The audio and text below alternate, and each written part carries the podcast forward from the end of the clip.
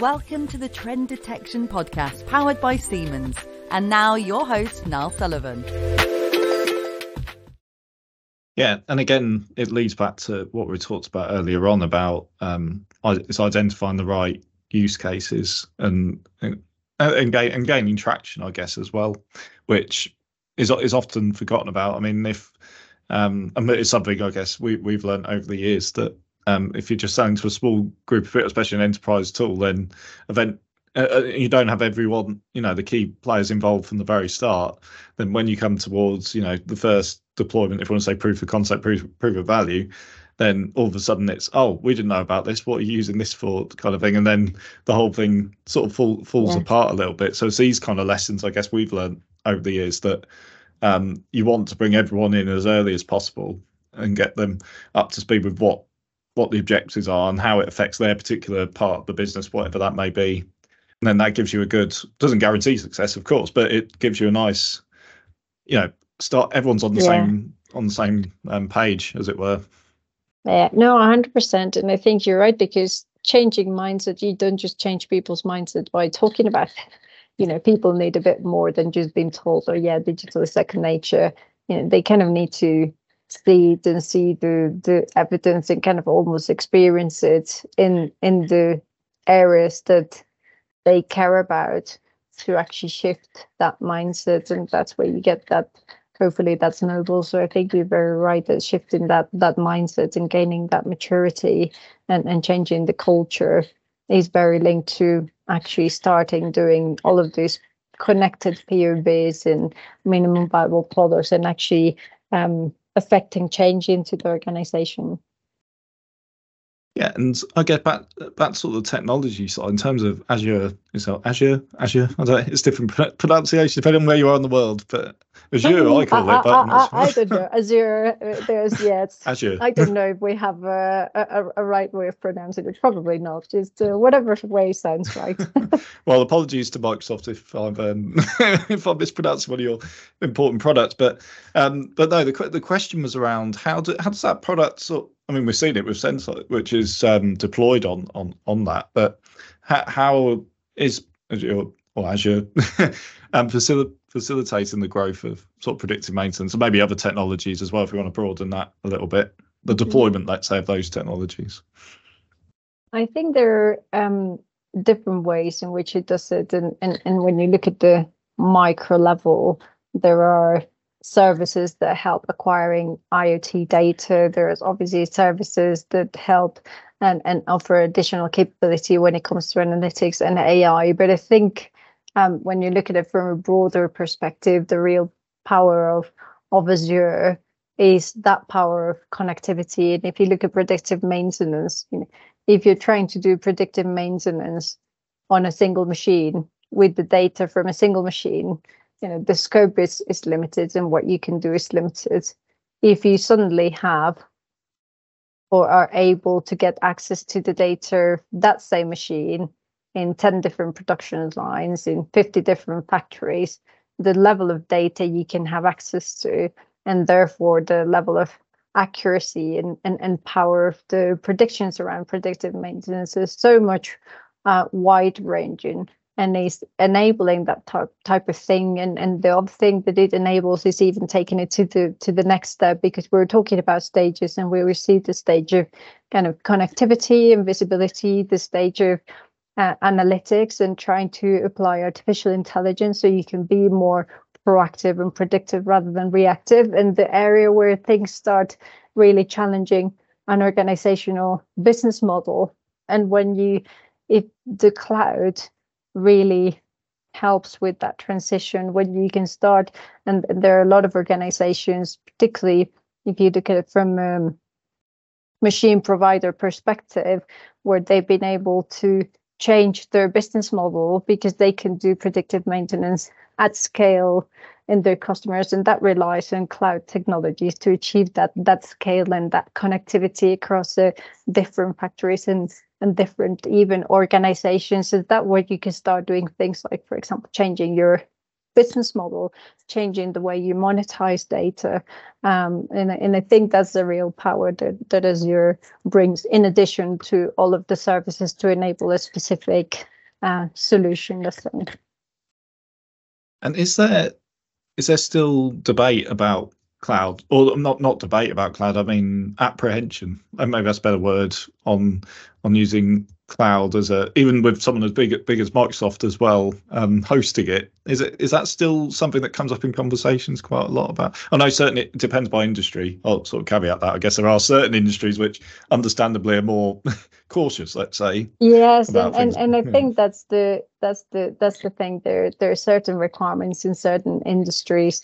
Um you know when you talk about um defense in particular, for example, there are certain areas where, where there are challenges, but there's um, I think the technology is so mature now that even in those cases, there are solutions. So the question is not whether to do cloud or not, but the question is mm. how to do cloud uh, more than whether to do it. So I don't think we we really struggle with that question of, of whether to do it. We know ultimately each individual organization is in a on a maturity curve towards it but the solutions are are there you know you you see even uh, organizations like MOD or DoD using the cloud for some of the most critical applications. So it's not the solutions are there they're achievable. It's just uh, working up to that level of maturity for each organization i'd say. I guess it it should also depend on the type of data being shared because i think a lot of the time if I talk about uh, predictive maintenance as an example, the data being shared isn't necessarily got any manufacturing secrets like attached to it necessarily. So sometimes that's to be again, it's about context around data. I guess is, is another point. It's yeah, and that and that should help with a you know to with a decision about that. But ultimately, yeah. if you if you see success and you want to scale, again, another point we've talked about. What you don't want is for that to be not curtailed, but disruption with that if you decided to progress with on on premise because that immediately leads to it's not impossible but it just leads to more more a lot more complications that's needed if you had cloud as your yeah if you had cloud there instead. Yeah i, I think there's a mm, understanding your data essentially for, for each organization these would look different for different organizations but understanding your data and understanding being able to classify and level data label data and understand the specific requirements around different type of data is definitely key for an organization to define their cloud strategy and the requirements for for hybrid cloud were required. Um, but more and more we see that the um, you know you really need to have very very kind of specific uh, requirements to not go to the cloud. But sometimes you know there, there, there are certain instances where you do need a hybrid a hybrid strategy.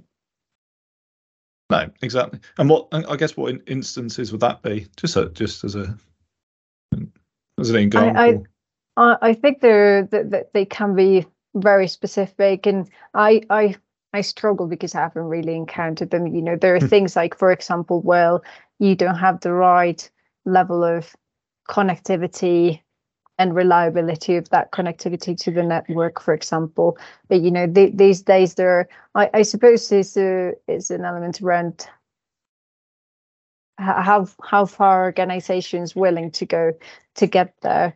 Um, there are technologies out there with satellite technology, for example, or space technology, where, where if you don't have the normal, if you're in a remote area, for example, a desert area, you can still achieve good levels of, of connectivity. Um, so, but you know, con- connectivity sometimes or reliability of the network is sometimes uh, things that come up. Um, availability of um, kind of cloud zones that would enable for top secret data, for example, could be another thing. Um, sometimes is the the certification of certain applications on the cloud um, that depending on kind of the, the providers that you're working on on both sides uh, those those are some of the examples no really interesting really interesting and i guess sort of going broader slightly broader again um, about sort of emerging technologies you're seeing in in the space in the IoT or predictive maintenance sort of space. Do you, you know do you have any that sort of spring to mind that making a big impact? I think the main one that well is is a bit of a hype at the moment with generative AI, but that's the first one that jumps to mind because I think particularly in this space of predictive maintenance, you know, there are a lot of um, let's say numerical data sources that we have traditionally relied on to do predictive maintenance. But there's also, when you talk to maintenance, there's so much that is on uh, natural language around comments from operators of people who did maintenance and wrote a report around how did they solve a particular problem um, or different kind of procedures to solve a specific problem. And I think there's so much um, natural language data that could add to the richness of predictive maintenance that with the emergence of particularly large language models, I think that could really bring a huge amount of value and also reduce, like in other technologies, reduce the time it takes to adopt a technology and the level of of skills that the users need because it is generative AI or large large language models are making interaction with technology so natural um, that is a lot more accessible and being able to extract insights not just from your numerical data but things like data records written records things like that kind of instru- more stru- unstructured data i think will bring a real richness to to that sector. But the, I'm interested to see what you think because you, you, you guys are kind of the experts on, predictive maintenance. No, exactly. There's um wondering how much I could say about this, but certainly work on that on that side of things to incorporate it into areas of the product. Um yeah, you know, because we raise things like cases and and it's sort of summarizing some of those older cases and as examples of um you know asking question you know asking various different questions about the the, the past and it's because Mhm. obviously we collect all this data and it's stored there so it's sort of drawing out some of that even more and especially as you become more of an enterprise tool you know when you want to compare pump over here to pump over here. I think you know when you can just dive than dive into the history you can you know start asking particular questions about you know why it failed what led to failure you know that that side of things as well. So there's some early i know there's some early work going into that. So it'd be interesting to see um yeah interesting to see where that goes i guess. Um and are you seeing i guess with other microsoft partners etc they're starting to incorporate or technology partners starting to incorporate that into their products as well presumably too Yeah, it's it's been amazing at the speed the speed that some of our partners have incorporated this. Is this has been amazing. And I, I mentioned an example with with Siemens, where part of the innovation we presented at Hannover Messe this year. Uh, you know, the the announcement of some of their services in OpenAI was made in January. Come, whatever I think it was April. Siemens was already presenting a demonstrator where through Teams you could access Teamcenter report faults in any language using generative AI, mm-hmm. doing doing it in speech, and generative AI will help fill in automatically all of the forms and actually testing the limits of technologies. And, and what I what I just mentioned is an actual product.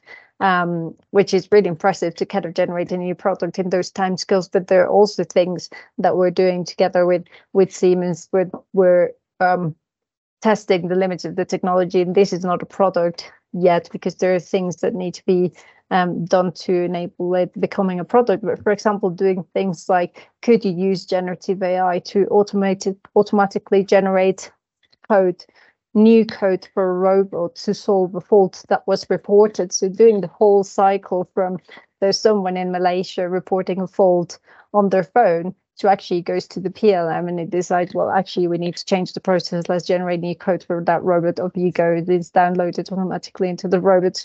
The speed of kind of change is, is amazing. And uh, a, a lot of those um, steps is enabled by uh, generative AI. There are other examples, but I think that's a really good example. Yeah, that that's the one that's in current traction. Let's say in the manufacturing. But is it is it still a case of sort of working out where it where it can play a role and where it can support still? Because I guess it's so vast and so so much potential with it, and obviously there's a lot more to come, presumably as well. It's um Yeah. yeah, it's almost it's almost overwhelming with the amount it can do. I guess in some ways it must be. Yeah, I think generative AI is yeah still kind of nascent in in when it comes to kind of how is it going to be adopted and there are some use cases that are really clear and quite mature around things like contact centers for example or or customer interaction um, with uh, customer interactions that required interfaces with huge amounts of documentation for example or summarizing content. Um, but i think we're just at the beginning of discovering what we could do with with generative AI. You know, there are, there are reports out there that are publicly available talking about how this could play in manufacturing and what some of the key use cases could be. But I think even that that is done by organizations that are really knowledgeable, have done a huge amount of research. I think we're still um, we're still to discover some of the areas in which generative AI can have an impact in the sector. And could it I guess you, you were talking a little bit about it. Was that T, Teamcenter you were talking about the example? Yes. Yeah, because I think yes, I remember seeing I saw that demonstration at a Siemens event in uh, Munich a few months ago, which was yeah, it, which was really really cool.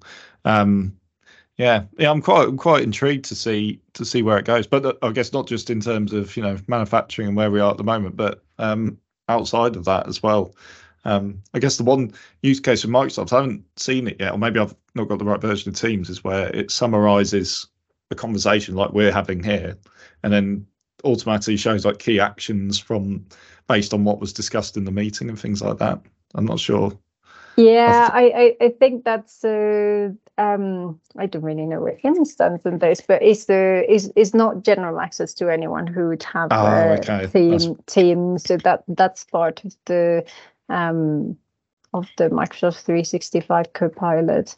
Um, so, but yeah, but but it is it is it is there and it is available, and and the users who have access to it can already do that sort of thing. Yeah, because you can imagine a predictive maintenance use case would be yeah summarizing all of the notes, all of the interactions, all the conversations, all of the yeah, all the obviously all the the um, alerts from from the app and summarizing it into you know um, one paragraph or something like that. You can really see that from a purely predictive maintenance standpoint where that that would that add massive value, especially when you're again that word scalability, isn't it?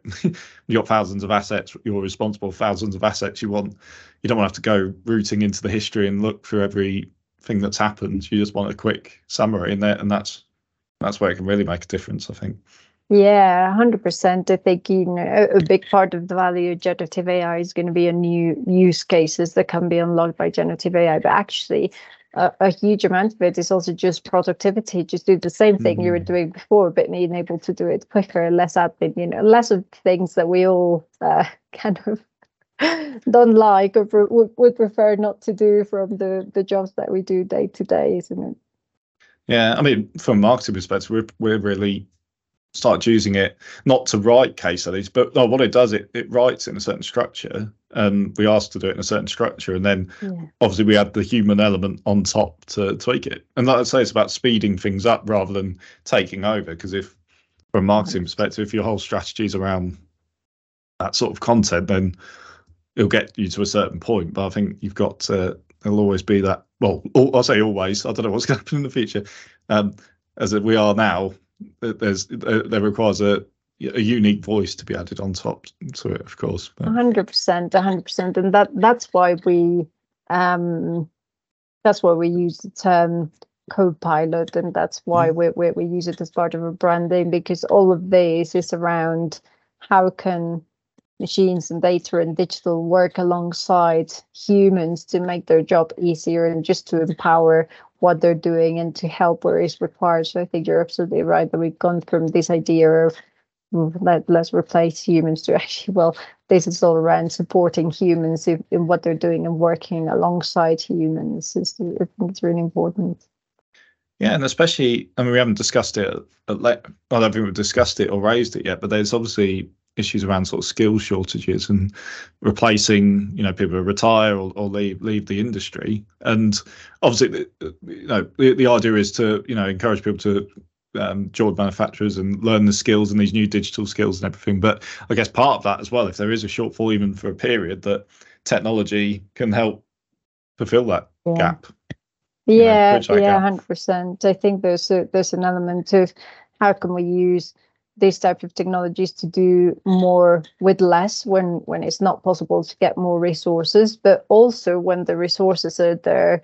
I think there's a big, big thing for me around how can digital technologies drive the careers and really empower people in manufacturing because people in manufacturing well everywhere have so much potential you know there's so much talent in humans and i think if we can uplift use technology rather than to remove their roles to uplift their roles and to drive their careers and and really get people to to get behind digital technology and be the drivers of technology i think you really can um, propel and scale what an organization can achieve with digital technologies. Because if you if you just use technologies to kind of replace people you're never going to have you're going to lose talent you're going to lose skills you're going to lose the the people who really know your business and and miss out on the ability that they might have to actually define what's the role of digital technologies and and and and shape the role of digital technologies in an organization No, definitely, definitely. Um, so I'm seeing we're sort of slowly coming to the end, and I want to use my timings slightly off, so it's it's like rushing it in at the end. But no, I want to sort of give time just to sort of conclude some of the stuff we've talked about today. So, if it's okay, I think just to finish, if we maybe Lina, you could just summarise some of sort of your key thoughts from our conversation, I guess, in terms of people on, you know, people on their this sort of digital manufacturing journey. I know they could be at different stages, but just sort of things for them to consider on it as they're sort of progressing through it. Yeah gosh we we cover a lot of a lot of ground uh, I, I suppose some of the the key things for me and what we have discussed is um you know the this topic of the the progression and yes building a, a data first approach and a data strategy and a data platform but at the same time as they do that um, make sure that they're unlocking use cases and actually using those use cases and the solution to those use cases to inform their their strategy in a kind of agile way i think is is, is really fundamental. And we always try to to promote that that approach.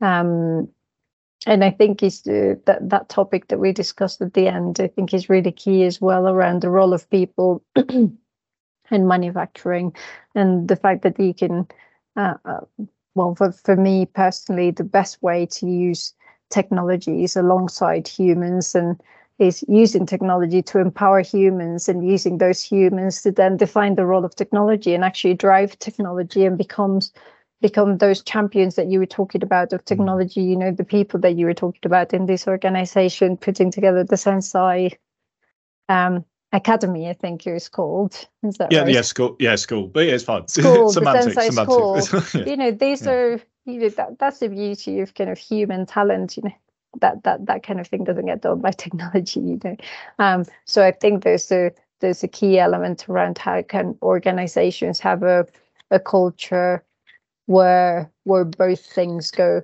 alongside and are, are really close together and is linked to that mindset we were talking about that digital is just second nature to to everything we do in manufacturing these days yeah, that's a really good way to to say it. You're right, exactly right.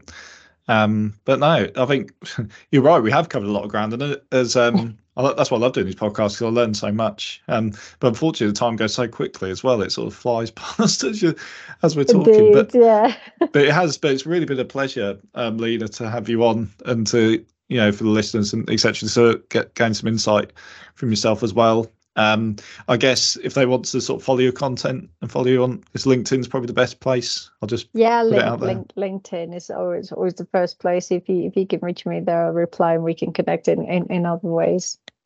yeah no fantastic. We'll put um a link to your profile in the show notes afterwards too so they'll be able to do that. But um but yeah no it's all, all that's left to say is thank you everyone for listening out there. Um thank you again to Lina for your time. Um been a great conversation so yes thank you and we'll see you on the next episode thank you Yeah, very much. thank you so much for having it, Niall.